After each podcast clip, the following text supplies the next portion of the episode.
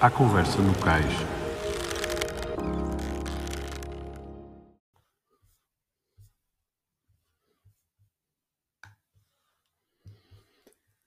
Participou várias vezes na America's Cup, tendo vencido uma. Venceu o ISAF World Match Racing Championship. Participou na Whitbread Round World Race. É fundador e sócio da Blue Boat. É comentador de vela na televisão do seu país. É o responsável da classe GC32 e também gera o GC32 Racing Tour.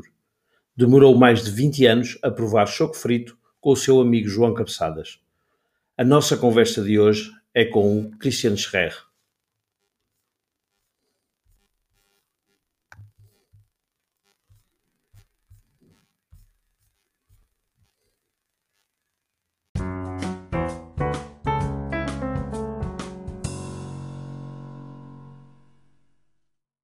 Christian Scherrer, welcome once more to Portugal. It's a pleasure to have you here at uh, A Conversa no Cais, the podcast of Alex Sailing.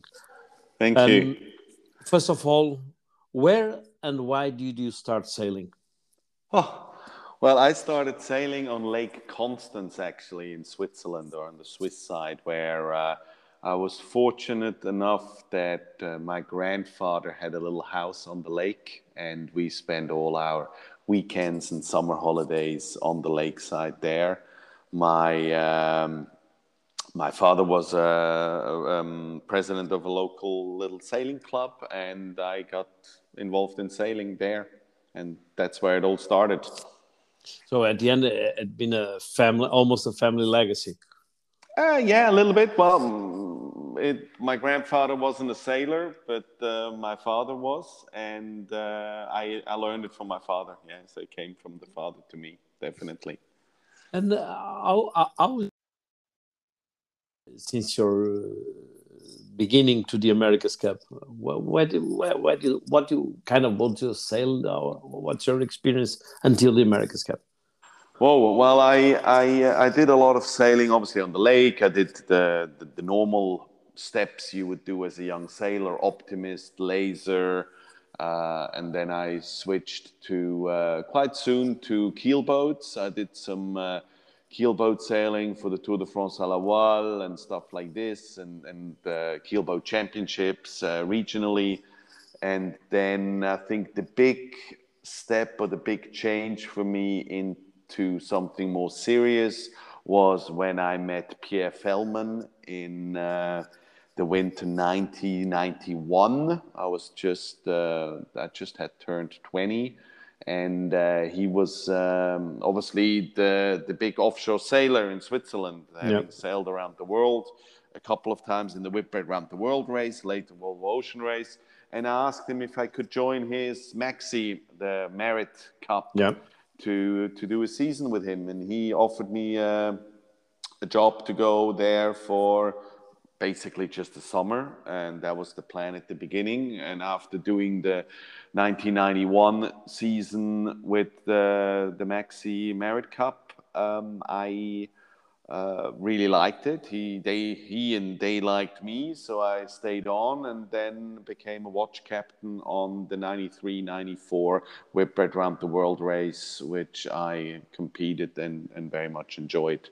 And from then on, it, there was no stopping. Uh, I, I kept on doing my first America's Cup in San Diego as a sailmaker, only doing very little sailing with the Australian team. Yeah. I uh, was involved with the Corum sailing team. I did uh, the Grand Mistral project, and uh, then the first America's Cup with the first Swiss team, the the Be Happy campaign, which yeah. wasn't a very happy campaign. Uh, which was totally underfunded and uh, with this funny double-keeled uh, yeah. boat from Peter van Oossanen and then uh, yeah in uh, at the same time i started match racing which was a great experience with with jochen schumann with peter gilmour i managed to become uh, match racing world champion with peter gilmour uh, and uh, but i think the biggest highlight for sure was the the, the win of the america's cup with the Alinghi in 2003 but but before the, before the the Alinghi the, the, the Alinghi, uh, you realize that when one day you realize you're going to be professional in sailing, you sail so many so many kind of boats. What is what is where where you where you feel you more happy? Where you find your uh, more pleasure on sailing in match racing, offshore sailing, daily races. You have so many experience. What's your, if you look back? Uh, yeah, yeah. what's your best? Uh, I mean, I mean, one of the best experience for me, but I think this is very much depending on where you stand in your life. When when I was 21, I sailed the first time across the Atlantic, and I sailed on on the Maxi Merit Cup into the into New York Harbor, and that was the first time I went to the U.S. and sailing into New York Harbor, past the Statue of Liberty, past Staten Island. I think it was four o'clock in the morning, going into North Cove Marina on Manhattan, uh, pulling, you know, like uh, uh, tying the boat up there, waiting for immigration, and then stepping on in Manhattan and see the, the steam coming out coming out of the the the streets on the on the corners. Uh, I mean, that was that was magic. That was like uh, that's a milestone. Like in the in the movie, for me, it was like this is, and I loved offshore sailing because the the ocean and the the the living together on the boat, doing the things together, and going from A to B.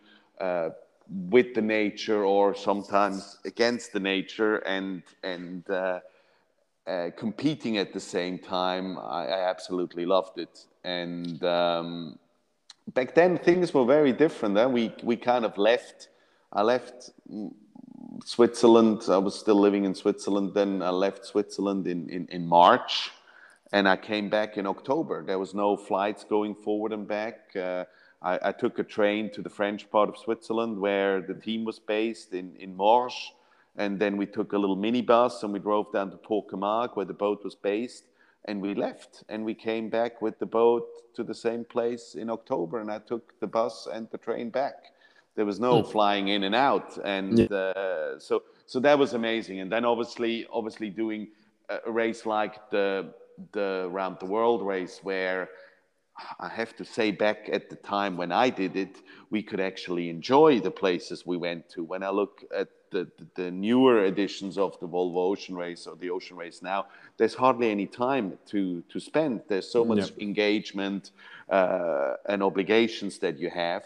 We basically had one week at every stopover. So I was able to see uh, South America, Argentina, Brazil, I was able to do the same with Australia, New Zealand, at least for a week, and and um, being able to do that, and obviously going around Cape Horn uh, was a big joy. Uh, then, when the sport became more professional, where where we actually started to actually make a living out of it, being able to pay the bills also back home, not just living from the hand into the mouth, um, I, I, I, I started to enjoy the, the, the short races, the fast races. And uh, obviously, match racing is amazing because it's so intense and, and it's only a duel. You only have two boats and there's only a winner and yeah. a loser. That, that is really cool as such. And then on top of all of this, obviously, the America's Cup is is with all the money that is thrown at it, with all the big egos that come and play, and all the best sailors that have a, a, a place there, it's, it's, it's the pinnacle of, of all of this. But I find pleasure in all different uh, areas, actually, I must say. And uh, I, I, I, saw I saw so many images, I talked with you and so many people about the, the, your victory with Alinghi in the America's Cup. That, that, that's almost magical. Switzerland that, is a country that you only have lakes, you don't have sea. Then you won the, the holy grail of sailing on sea. How how you had been involved in Alinghi and how had been your feelings when when you won the the, the, the, the holy grail of sailing the America's Cup? Well, it, it, it, I mean, Swiss, Switzerland had for a long time a, a story in sailing, but obviously not on the level of the America's Cup. And then we had um, we had Ernesto Bertarelli with a with a vision of of taking what he learned in um, in in business to bring to uh, a competition like the America's Cup, and and and he's done. He brought his vision in a very clear way, and obviously all his funding also, and did it in such a good way with obviously a very international approach. I mean, we have to be we have to be uh, clear and and uh, and uh, humble enough to say that we wouldn't have won the America's Cup with all the the people and assets outside of Switzerland that uh, Alinghi uh, had. I mean, uh, Ernesto was the visionary for that uh, team Alinghi, but in many ways, uh, the guy building it uh, was was Russell Coutts with yeah. his group of um, friends um, with uh, Warwick Fleury, with uh, Brad. Uh, Brad Butterworth, with Murray Jones, yeah. with uh, I mean, all these guys were were the key the key part, and at the same time, that was that was basically the the heart or the, the guts ripped out of the team New Zealand that did a really poor job looking after their guys back then. So. Yeah uh, it, it, it, it was the, the idea and division of Ernesto, and then Russell did a, an amazing job putting it all together. And, and, and he got given the freedom to do what he wanted from Ernesto to put the team together that he liked and that he enjoyed. And that was the key for the success in that 2003 campaign. Uh, and it was exactly on America's Cup campaign then you have one of your first contacts with the, with Portugal, uh, or at least one of your contacts with a Portuguese guy. There's, I think that's where you met. Yeah, well, actually, I, I met Joao already uh, in the round the world race back in '93. Yeah, exactly. You know, exactly, like exactly. Uh, or even earlier. Joao was was on the La Poste program, which exactly. was a sister ship to our new maxi. It was a Bruce Farr ketch maxi that was built in '92 that we then campaigned for the Whitbread Round the World Race 93, 94. And uh, already then, Joao was always a, a, great guy to, to work with and to do stuff with. And to have him again then being together with him then again in uh, in Alinghi was obviously a, a, a, very nice thing. It's it's uh, these kind of uh, contacts, friendships, and people that make uh, such moments even more mem- memorable. Yeah, exactly. When you you learn the words choco frito for exactly. And and then it took me another another 15 years to actually taste it you know? Yeah. It took, took me way too long. So and Christian, after you won the America's Cup, you you dedicated yourself to, to other projects. Can you, which ones, and can you share a little bit about your your life post America's Cup? Uh, well, the after 2003 or already before 2003 uh, we started uh, or i got involved in, in event organization uh, i was uh, helping alinghi to promote sailing in switzerland during the america's cup and that's something i kept on doing also after the america's cup um, and we created uh, a match racing event called uh, the St. Moritz Match Race in mm-hmm. St. Moritz on a little lake that is uh, 600 meters wide and uh, 1.2 kilometers long. And we created there a match race uh, regatta that was part of the World Match Racing Tour. I remember. Uh, top top level match racing, and we ran that for 10 years, I would say, like until until uh, from 2002 till 2012. So that was my step into event organization. I was actually the race officer there at the same hmm. time. Mm. So that was that was uh, that was that part, and at the same time, with a dear friend of mine, a, a youth friend uh, who's uh, a naval architect, Christian Bollinger, we um, we started building boats. We um, that's the Blue 26. Yeah, and the Blue 30. We started with the Blue yeah. 30, a 10 meter day sailor uh, which was inspired actually by the Wally yachts, uh, very flush, uh, uh, reduced to the minimum uh, uh, design uh, design day sailors for the Swiss lakes. And mm-hmm. out of this, we created a smaller uh, one design series production boat, which was the Blue 26, uh, yeah. 26 foot, so eight meter. That was a, a, club racing, match racing boat, and we have by now built a bit more than 45 units of this boat, and that class is still very active in Switzerland. It's a, it's an official class, and they it's always nice to see them. I sometimes coach them, and uh, and it's nice that now think we had the 10 year anniversary uh, last year or the year before of this class. It's very nice to to follow this and see uh, see how they're doing. And you have some particular races I mean, on this Blue 20, 26. You told me about one thing, finish in a restaurant or a bar or something like that. Is it? it is a very social class, yeah, definitely.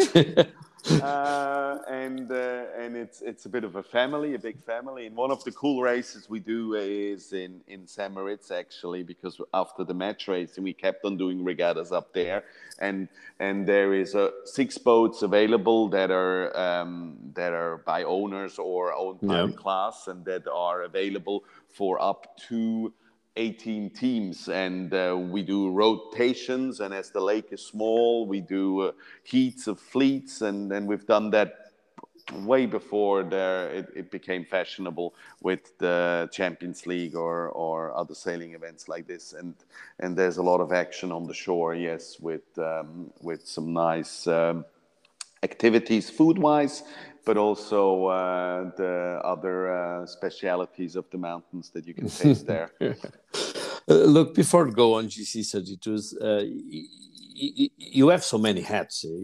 During your day, you change so many hats in, in your schedule, in your meetings.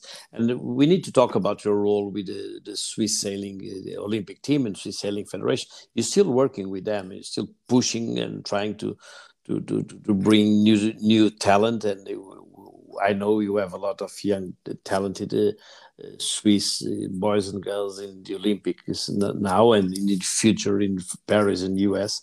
Uh, what are you doing with, with Swiss Olympic team nowadays? I am I am uh, one of the the the people that are on the board of the the Swiss sailing team AG, uh, and uh, we're a group of uh, we're actually a group of four with Alex Schneider, Enrico De Maria, and Alberto Casco, and we're in the background. Uh, uh, looking with more strategical things and, and obviously controlling and backing up uh, Tom Reulein, who's the team leader, and his team that are now in Tokyo doing their job and uh, on one side uh, helping with the connections that we have in Switzerland with the people that we know uh, and uh, also the relationship with the Swiss Sailing Federation so the Swiss Sailing Team AG is a is a limited company that is owned by the Swiss Sailing Federation, mm-hmm. but it's uh, standing on its own and,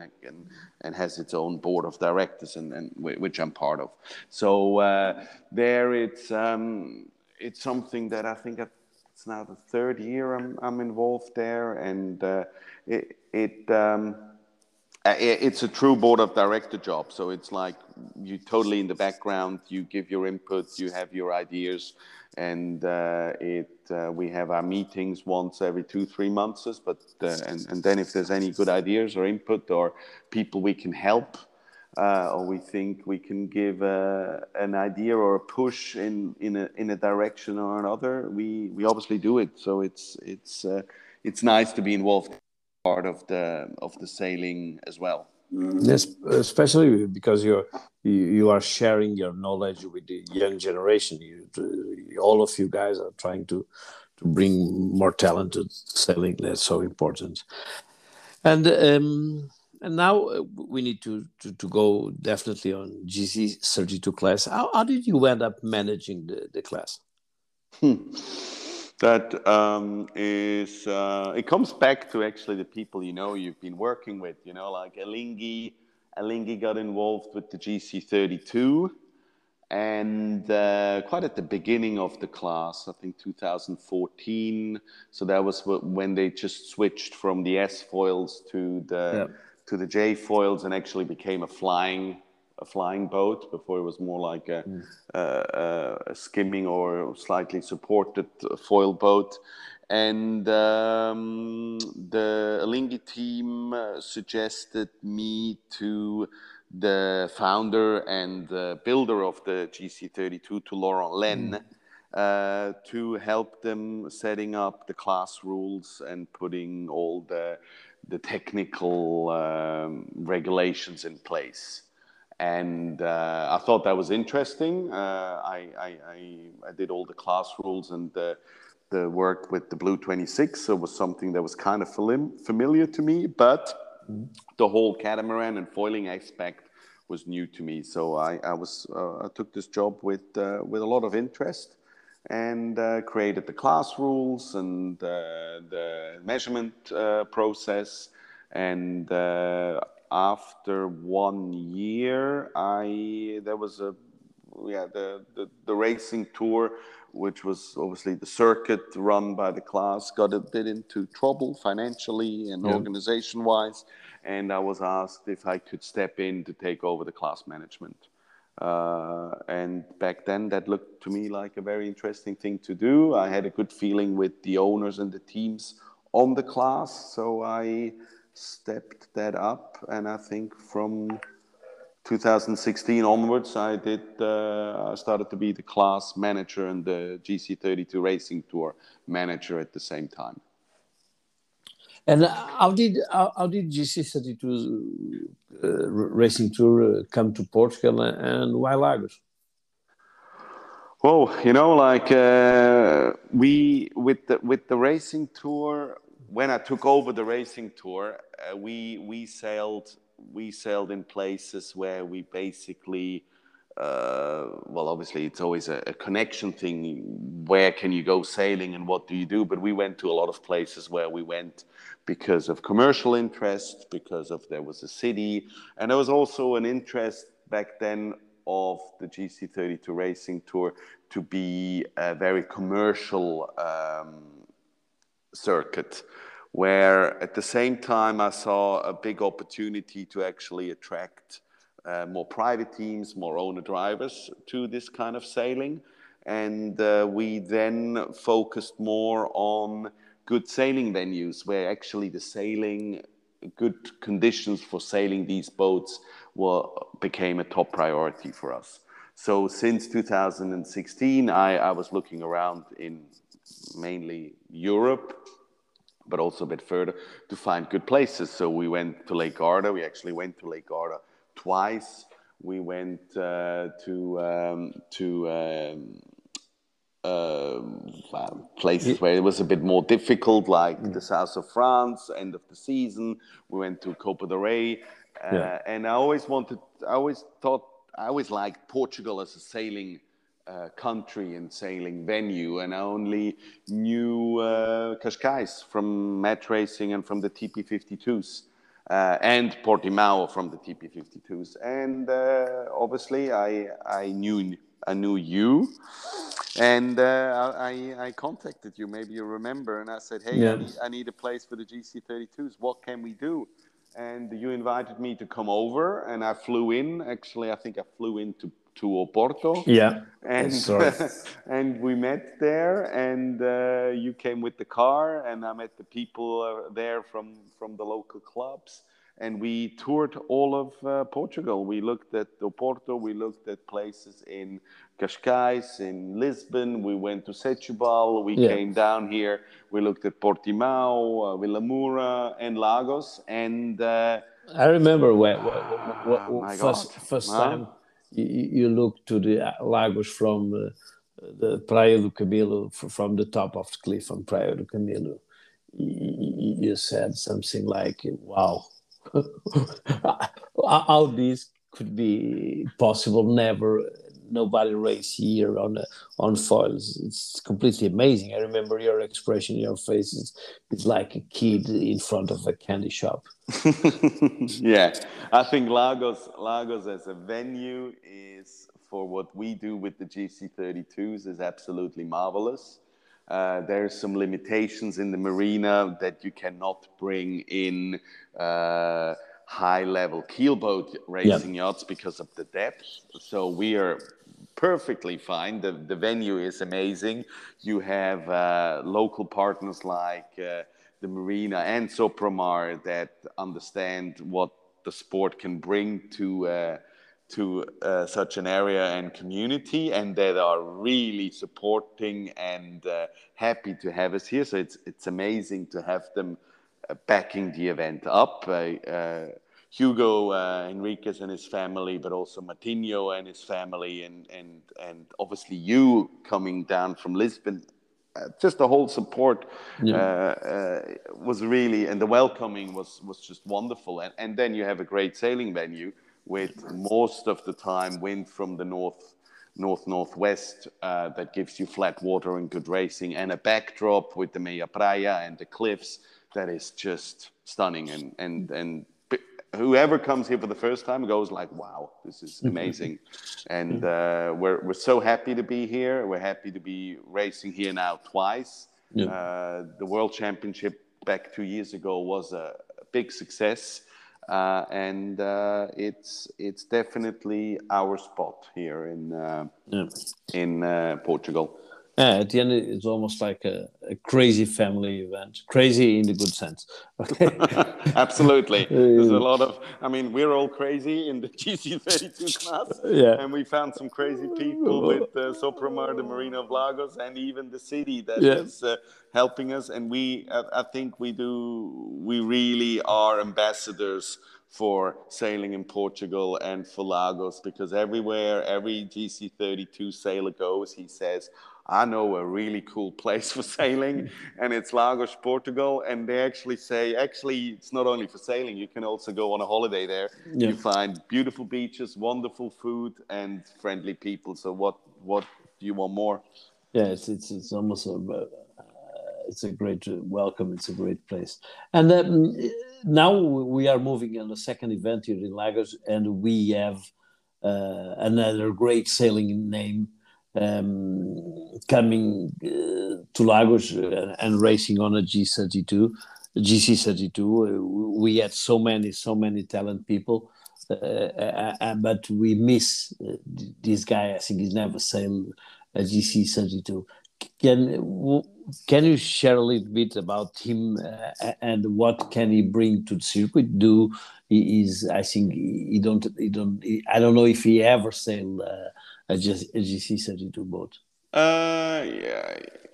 I, I, I'm pretty sure you're talking about Nathan Outteridge, yeah, right? Yeah, yeah. Uh, and uh, and uh, he's been with um, with um, uh, Artemis Racing, and they campaigned the GC32 for one season. So oh, yeah, uh, yeah oh, yes, he, yes, he, yes, he, has been sailing with us. Uh, it's obviously a long time ago. A long time ago. Well, a long time ago. It was 2016 and, uh, and yeah uh, now, now with covid when we talk about even 2019 it, it, looks so long ago so 2016 is almost another century yeah yeah no no it's it's a long time ago it's good to have him back it's it's uh, it's we're obviously having a bit of a, a, a concentrated little group of boats here because our overseas friends and teams are not able to join us for the first part of the season.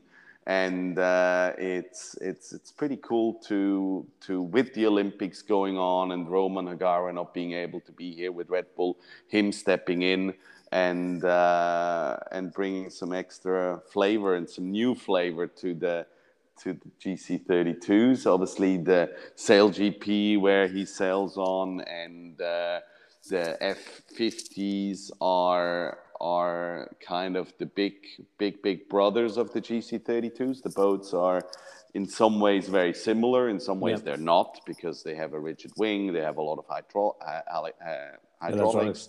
Where here is everything is is uh, manual. Um, but it's it's it's the I think it's the boat that is the closest to the F50, and us having here, uh, yeah, we have um, Nathan joining us, which is great. We have Arnaud Psarofaghis, yeah. who was steering the the the New Zealand boat, and we have the, the Danish guys with Nikolai who, who have been sailing there as well. So so it, it's going to be interesting, and I'm I'm super keen to see to see after the the, the tight fights for yes. for second and third, especially after Alinghi being being a, a bit in, in, on a, on a league of their own. Um, but seeing seeing the fight for second and third here in Lagos Cup two, uh, how this will evolve, uh, evolve, and I think Nathan is going to be a big player for that, definitely. I, I know uh, the, the, Lagos is, is, is, struggling with a little bit space. It's more and more difficult. The the the, the, the, marina don't have capacity to to to. It's difficult to put. It's impossible this year to put all the boats in a pontoon, for instance. Um, you expect Portugal will continue on circuit?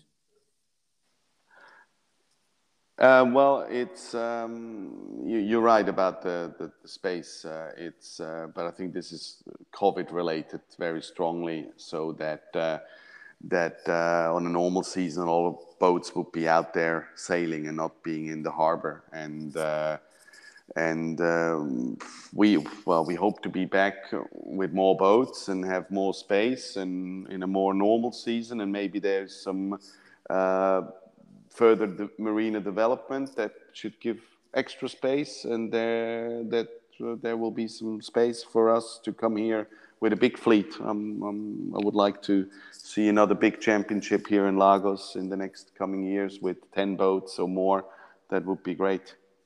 Looking about with the future of class, um, Erik Maris uh, at the end of the, the, the, our last event in Lagos said uh, he, he don't understand why we don't have uh, much more um, owners uh, driving the boat uh, or helming the boat. Um, do you believe that this balance between very high-profile professional teams and the owner-driven driven boats it's it's a perfect balance for the class and for the future of the class?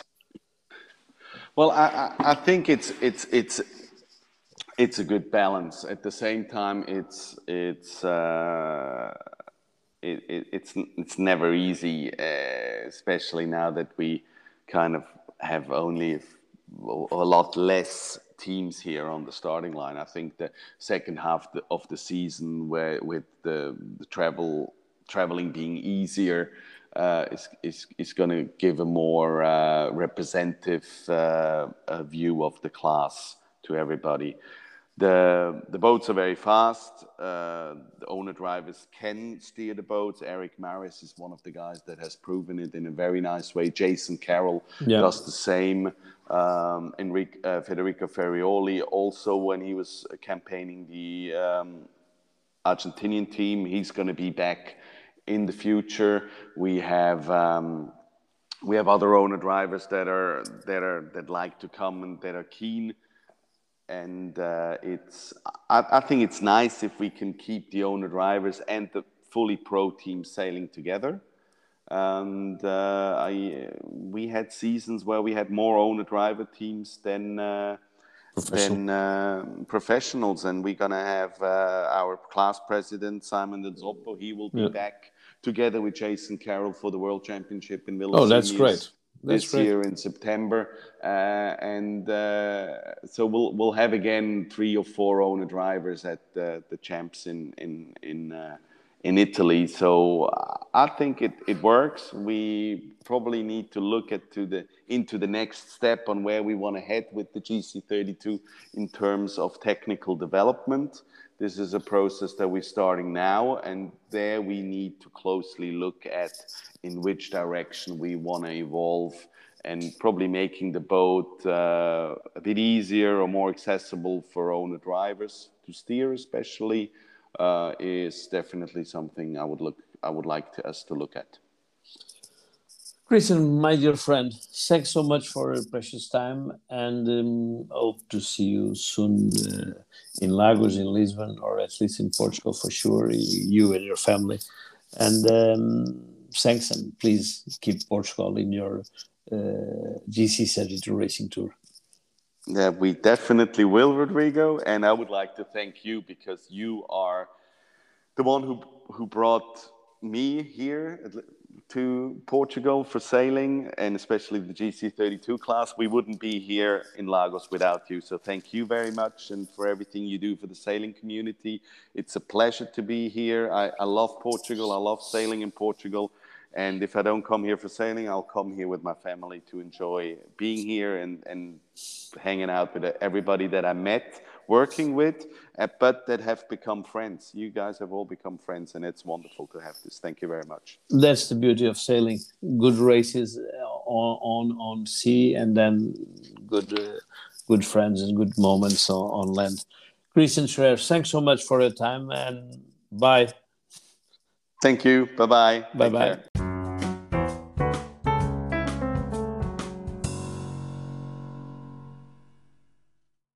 Para a semana cá estaremos com nossos convidados à conversa no cais.